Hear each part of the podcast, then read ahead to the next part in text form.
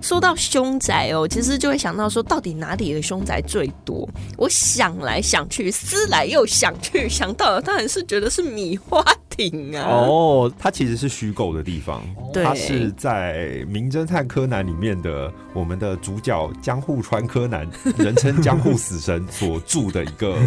呃，应该说以日本的行政区划分，它应该算。对照台湾是镇啦，嗯乡镇市的镇，照这样看，它就是其实是很小，大概只有几万人的那种小地方。台北有哪些凶社区特别让你有感的吗？什么？我这样讲会不会影响到建 商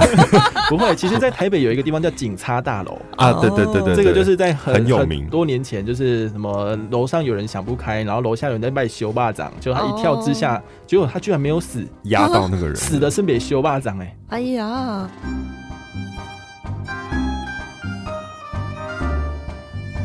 神神秘秘揣猫醋。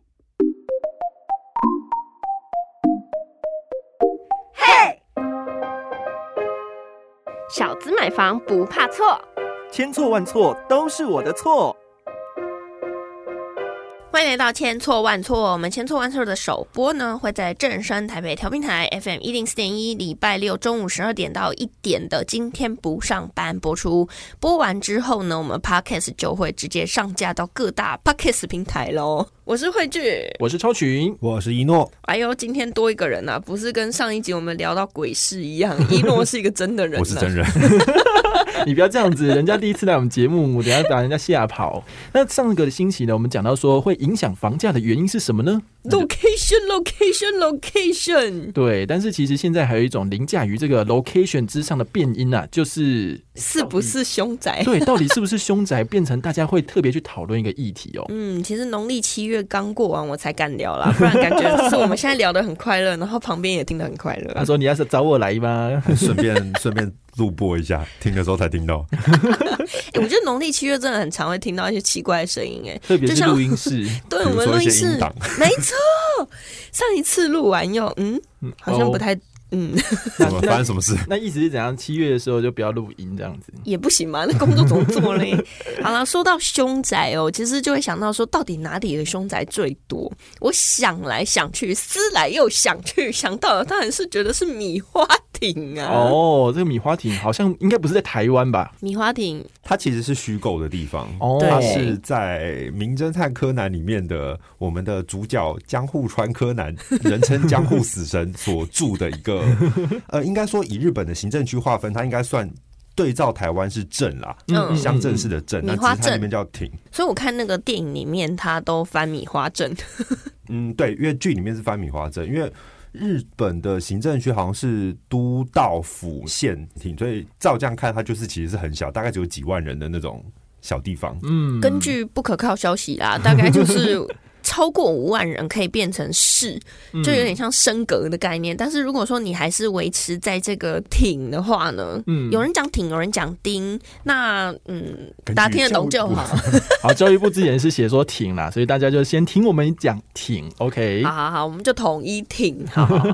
大概就是五万人上限。是所以呢，如果说以米花镇的这个呃事件发生率来说，五万人，然后呢再去算，诶，怎么算呢？我们讲事件发生率哦，大概是从这种十万人里面，然后呢去算事件发生率的一个比例。对好，我们刚刚讲说米花镇大概有五万人，对不对？对，没错。它事件发生率可厉害了，它十万人当中呢，就可以发生四百九十四起的杀人事件。哇，那这个比例超级高哎、然后这个我们来看一下日本本身呢，假如说刚刚讲说四百九十四嘛，对，日本是零点二五。啊，它胜过整个日本 哦，而且好几倍哦。好，我们不要讲说这个日本发生率低嘛，嗯我们讲实际这个世界上发生率最高的在哪里呢？在委内瑞拉。哦，好就是南美大毒枭会出现的地方嘛，对不对？ 哦， 那那个数字多少啊？委内瑞拉它的那个数字 是四十 九，啊，你才四十九，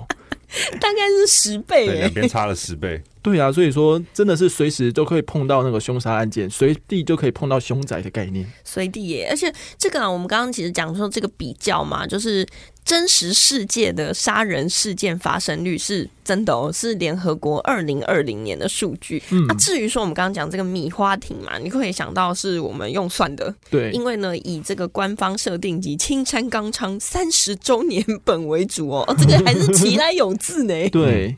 好，那再来呢，就是说，其实我们刚刚讲啊，米花町实际居住的人口其实五万人，是我们算是保守估计把的它啦，嗯宽裂了啦，对，对对，所以呢，如果说啊人更少的话。啊，发生的比率没变，那其实它的发生率是更高 的，就 combo 呢。所以真的就像我们刚刚讲的啊，你可能在吃个饭，随便就听到说啊凶杀案发 生喽，好啊，啊或对或或者大家约一约看个电影，说啊什么那边也有凶杀案哦，大概是这样的概念在啊。动画里面是叫没错，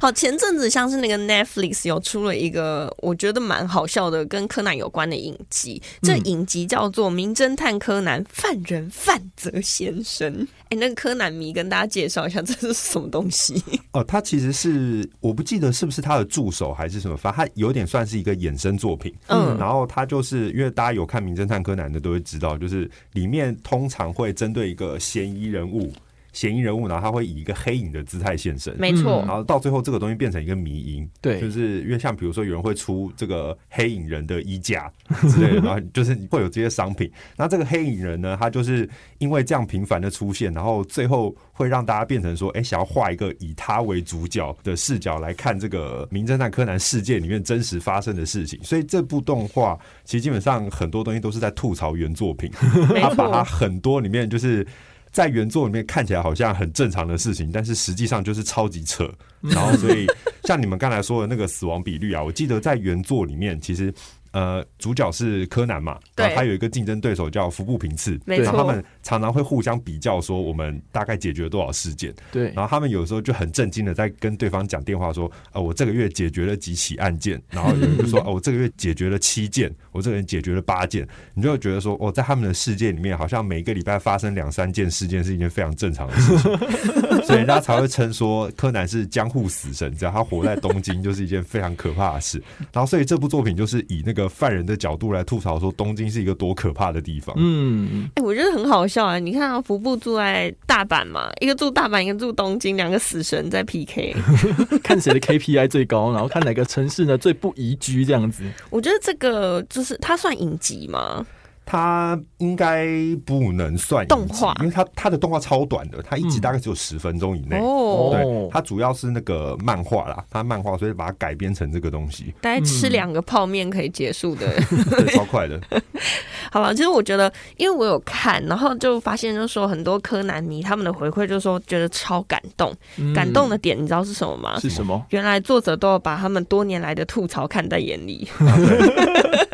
就是会把他们这个什么住在那个地方，然后常发生的事情，然后那些小小的东西都把它记录 下来。我觉得应该是这样讲啦，就大家对于柯南总是有很多吐槽点，比如说对小兰的头发为什么那么尖呐、啊尖到独角可以兽刺死人。这个不就是以前的那个半屏山的 那个造型吗？我记得在这部里面，他头发还更尖呢。它就是特别，就所有吐槽的点都放大。比如说小兰在原作里面是一个武力值很高的人，对但是大家就只知道他很会打，可是他在这里面就把它放大到一个极致，就是。就是他，比如说，呃，坏人在里面就是到处拿刀杀人嘛，然后看到他人就看到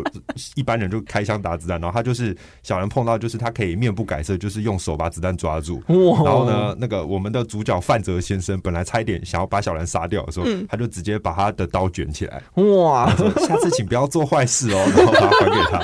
哇，糟糕！就变得超级荒唐的。嗯我觉得这里面第一集我觉得最好笑，就是这个犯人范泽先生，他因为想要，哎，他就是有犯意了，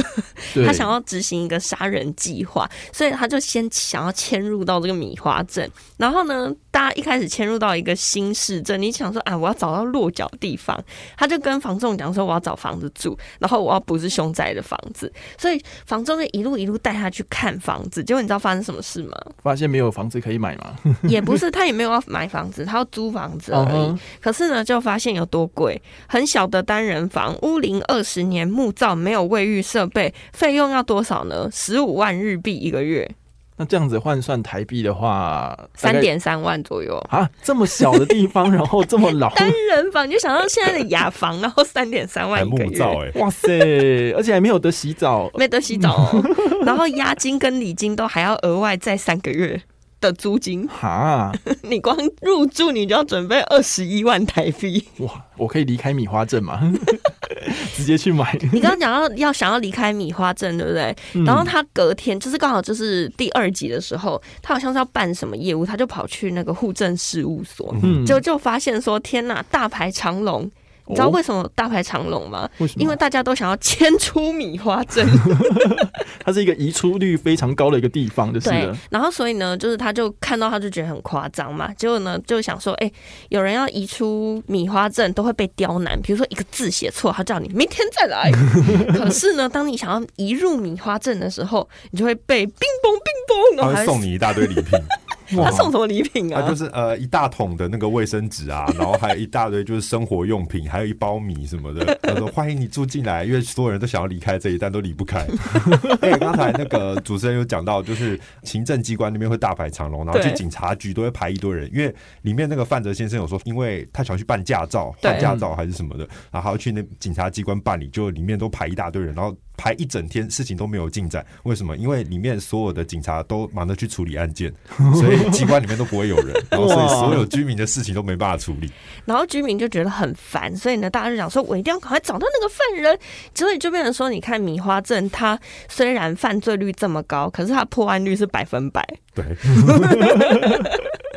哇塞，那其实这个是出现在米花镇的情形啦。啊我们在现实生活中当然不会有这样子的事情出现。那我们如果台湾在谈到凶宅哦，其实我们呃在法律上面并没有白纸黑字说，哎、凶宅不可以长怎样或者是什么。但其实按照交易惯例，内政部会有一个叫做不动产说明书，应记载跟不得记载事项，嗯就告诉你说什么东西该写在里面，什么东西不该写在里面。其中就有包含说，不管是谁，你住在这个房子里，好，或者是你持有的人，如果有发生凶杀、自杀或一氧化碳中毒等非自然死亡情形，都必须要记载在里面。哦，所以是靠记载才知道这个东西是不是凶宅。对，而且他的死 亡，他又写哦是非自然死亡哦。你如果自然死亡，比如说你因病过世啊，或者是你自然而然的死亡的话，猝死。对，在家里自然死亡就不算凶宅。那我们其实那个什么传统中那些阿公阿嬷，他们都有一个，不管是传统或怎么样，就是嗯他们如果就是过世的时候，不管怎么样，你不能死在医院。要在家里咽下最后一口气。嗯对，所以你会发现那个救护车都要开非常快嘛，咻咻咻，然后开回家。嗯对，啊那这样的话，自然死亡就不算凶宅。哦，那凶宅的定义其实也算是蛮，我觉得有一些呃有一些 point 可以告诉大家，嗯就是凶宅嘛，我们讲到宅本身它其实位置很重要，对，所以呢，案件发生的地方跟沉尸的地方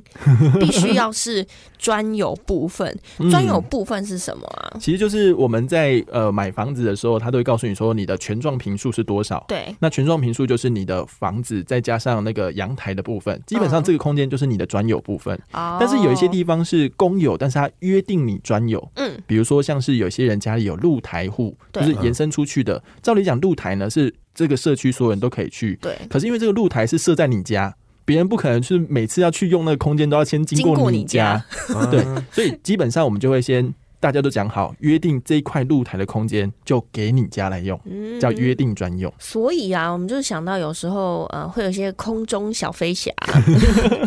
假如说他在顶楼跳到了。中庭，嗯，那这个地方就是顶楼跟中庭都不算凶宅。对，因为那它如果不属于任何人嘛。对，那如果说今天他从十楼的你家跳到了五楼的他家，专用的部分的露台的话，嗯那不好意思，两家都是凶宅。那你让这个朋友要来你家做客要慎选的，也不然来你家哎嗨嗨来做客哦，吃个饭哦，就是从你家那窗户这样下去。我第一个想法是，我觉得露台户的朋友可能嗯心脏要比较大颗。发生这种事应该就是米花市，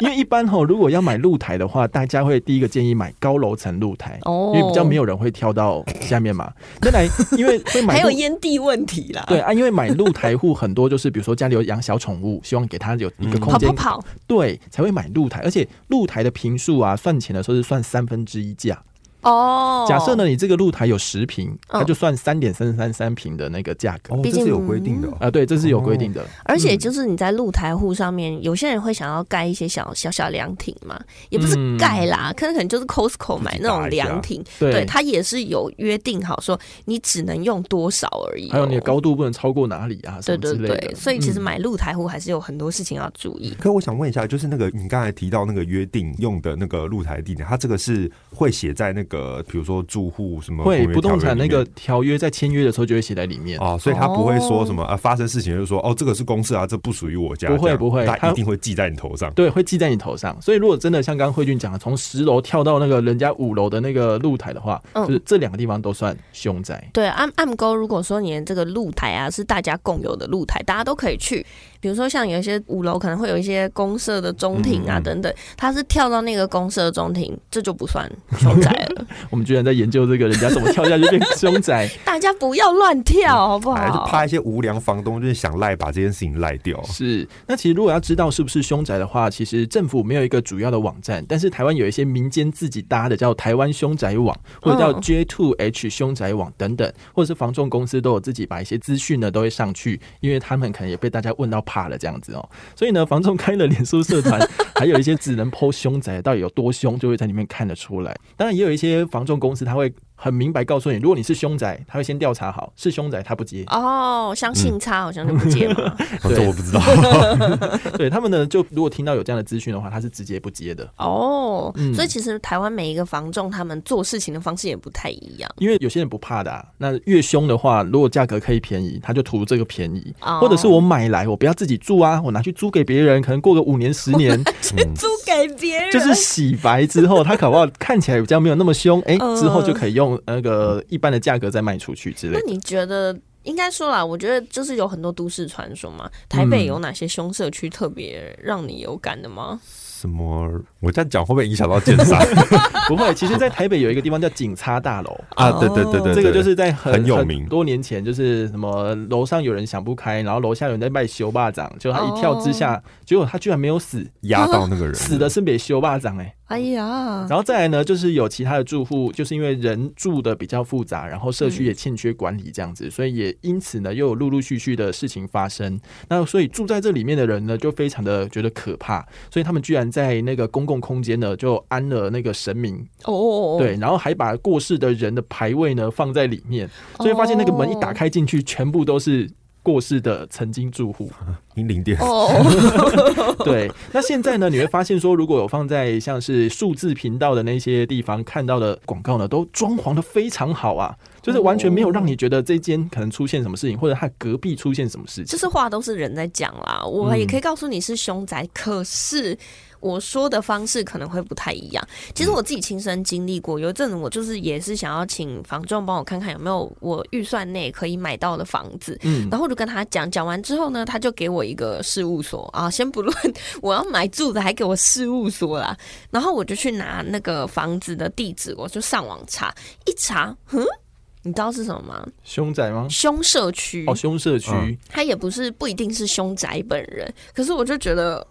当场有点勃然大怒，就他对你隐瞒这样，嗯， 他没有讲，他说他不知道，但是我后来有去稍微了解一下，就是中介他其实可能手下的那个案子很多，有些是他的同事接回来的，有些是怎么样，他可能没有办法，就是他不知道你 care 什么东西，嗯所以他没有办法把所有东西内容都给你，只有一个前提就是你到他的那个店头去，然后他把那整本给你看，然后你自己发现，哎、有凶宅这样子，你可是就不我也买跟他说我不要凶宅啊，哦，那你可能曾经跟他讲，那他不太专业啦，他是比较小的房仲啦，嗯哼所以可能在房源的管控上面，我觉得相对于大的，他们可能会去做一些求证啊，嗯对然后去房况调查，然后写出来一个比较完整的报告的那种，可能就不太一样。嗯，因为像我之前有一个朋友，他们家呢，其实就是因为他的家人过世，自然死亡。那后来呢，他有租给别人，租给别人非自然死亡。好，所以后来呢，他就一直想说，那这个房子事件发生之后，他就空了大概十年都没有把它出租，也没有做什么处理。嗯，然后呢，我想说，哎、要不然就先去找房仲看看有没有机会把它卖出去或出租。那有些品牌的就说他们不接嗯这样子的 case，因为毕竟自然的、非自然的都有，那他们就不接。那后来呢，就想说，那该怎么办？你总不可能空一个房子在那里。后来就找到那些物业管理公司，嗯，哦，他们就可以用社宅的方式帮忙去出租。就是说，哦你那个社宅的话，就是你的金额不会太高。对，然后呢，现在政府有规定，一年的租金在十八万以内是可嗯以不用缴税的。哦，对对对对，然后嗯你对在什么加什么管线啊，或者是一些修缮啊，都是有补助的。好，后来就是循这样的方式，然后把它出租出去。那来租的人呢，他们就是也了解到这个状况，前面发生的事情就不害怕，因为毕竟空间也蛮大的，嗯然后金额也可以接受，然后就 OK 搞定了。哦，也是蛮特别的，这算是一个利益良善吗？应该是说，政就是让空间可以得到活化，对啊然后找到有人，因为他们是临时，就是快过年前没有房子住，嗯，所以希望可以找一个地方住，所以刚好他也得到了可以居住的地方，那这个空间不会空在那边，然后也得到好好的解决，这其样实。我觉得这件事情也是想到说，我们早期这些长辈他可能想要在家里过世的时候嘛，嗯哎那，家里可能都是平房。对可，是你看，现在很多高楼林立，你嗯一间房，你好，同一个空间，现在可能有二十户，对，那可是其中一户如果空在那一边呢，嗯其实也是蛮可惜，毕竟现在很多人都没地方可以住。对呀、所以其实那个政府去鼓励做成社宅，社宅不是说我额外去盖一个当做社宅，而是嗯说是希望大家把一些闲置的空间，鼓励把它提供出来，让想租房子的人可以用比较便宜的价格租到。那政府愿意去帮忙补贴，就是其中的修缮这样子，嗯就是对双方或三方都是有利的啦。其实不止啦，不止说像是这些凶宅网啊，比如说什么台湾凶宅网这种，就是民众他们相互之间就是自己府自动自发，对对对自动自发把资料填上去的。嗯毕竟有很多事情是不会见报的，因为健报那个价格就会掉 下去啊。对，或者是像是什么 J Two H 凶宅网啊等等。那我自己哦，就有看到，就是脸书上面也有那种专剖凶宅买卖的社团，哇我，那一天呢，看到就是我也不知道为什么被推播到这一则，我真的也是笑爆，嗯但是又觉得有点微恐怖，想说哎呀还好还好，就是已经农历七月过完了，来聊一下这个凶宅的房价哦。简直就是突破我们刚刚讲到的，就是凶宅可能会比较便宜的这件事情。啊，他们还它还很贵吗反而变贵它吗？非常精彩啊！就是呢，从一开始前手他用一千零八十万买下了这个房子，这是有实价登录的哦、嗯后来他卖掉的价格加价了两百七十万。嗯，它是地段不错吗？我看一下，它的地段，我们来请超群分享一下好了，因为你前阵子不是去青浦也看了房子吗？对我其实去青浦，因为青浦它其实就是有 A 十七、A 十八、A 十九三个站，它是对蛮大的一个地方。嗯然后其实价格的话呢，如果是在中立区这边，会比大园区，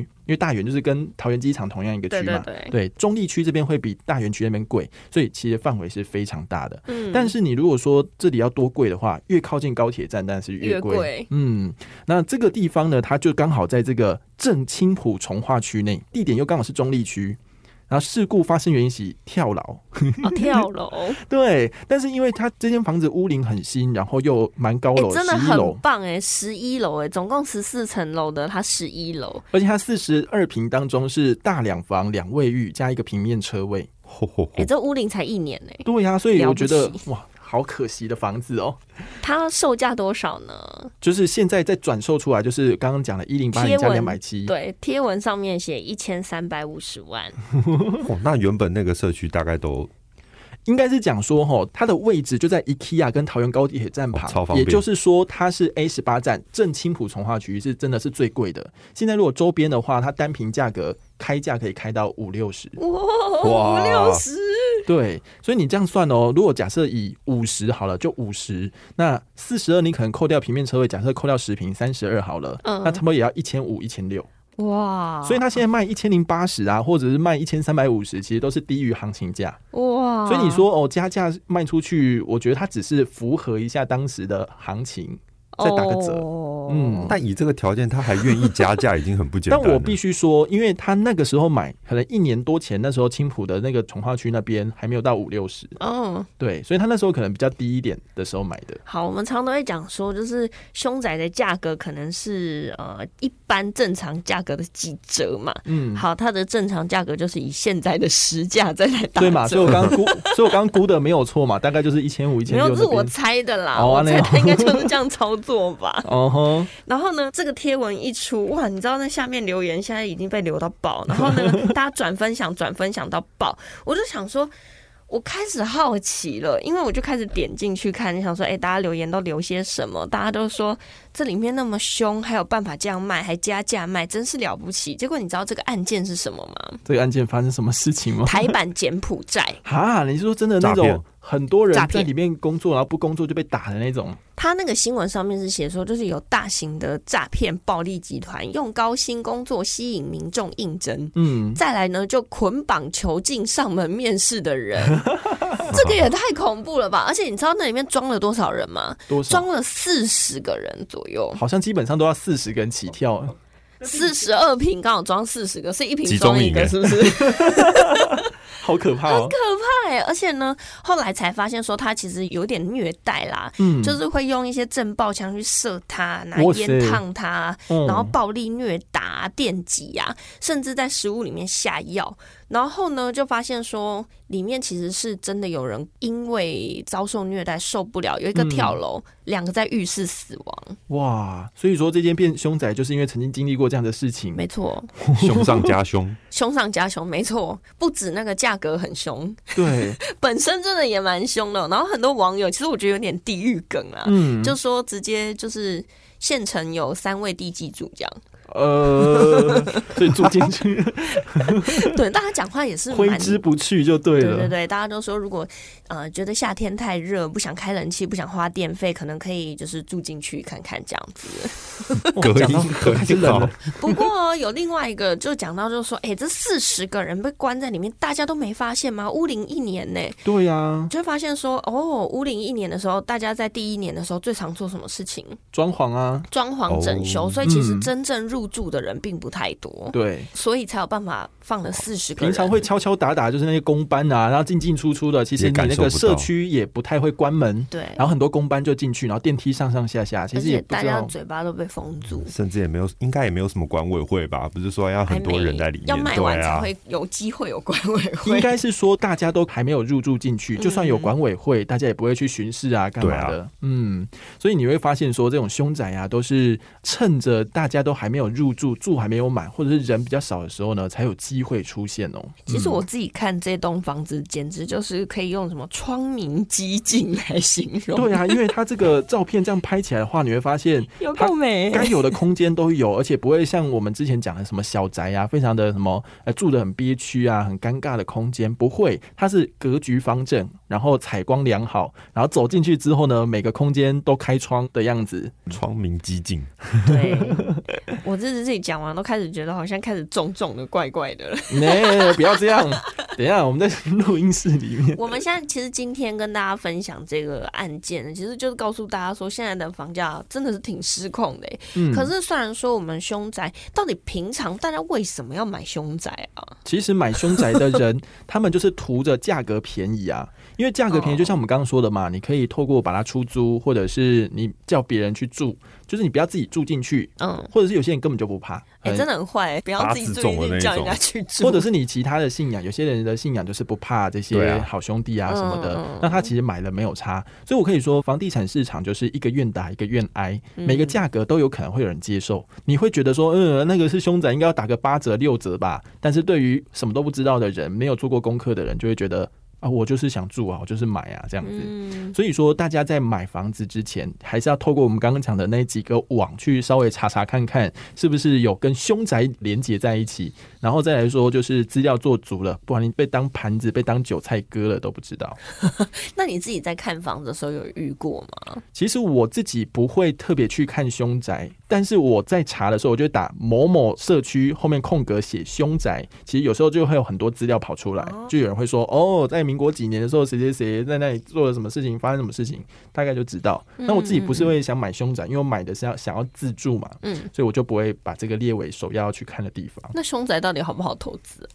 虽然看刚刚这样子，好像觉得还是有点赚头。嗯，我觉得投资客应该比较有几率会想要愿意去买凶宅，嗯我觉得你们说的没错啊，因为我刚刚就讲了嘛，就是像有一个在房地产在新竹地区投资很多叫帅过头，嗯那、嗯，他就很喜欢特别买这种凶宅，然后哦租给学生，呃然后把它 隔隔套隔了好几间。但是他以前就是说什么赚的非常多啊，什么越凶的越要去啊，因为人家一定卖的很便宜啊嗯之类的之类的。但他其实后来好像也是有翻来覆去啊，就是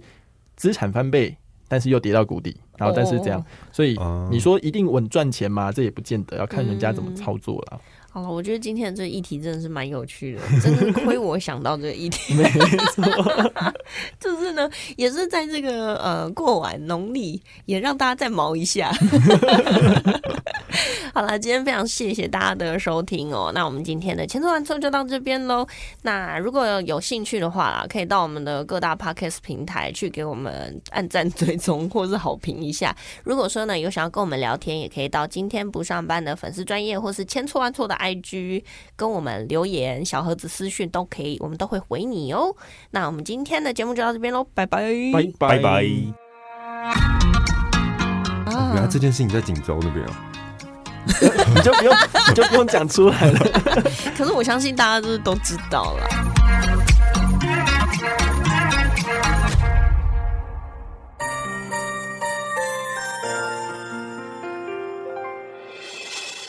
伤心的时候有我陪伴你，欢笑的时候与你同行，关心你的点点滴滴。掌声广播电台。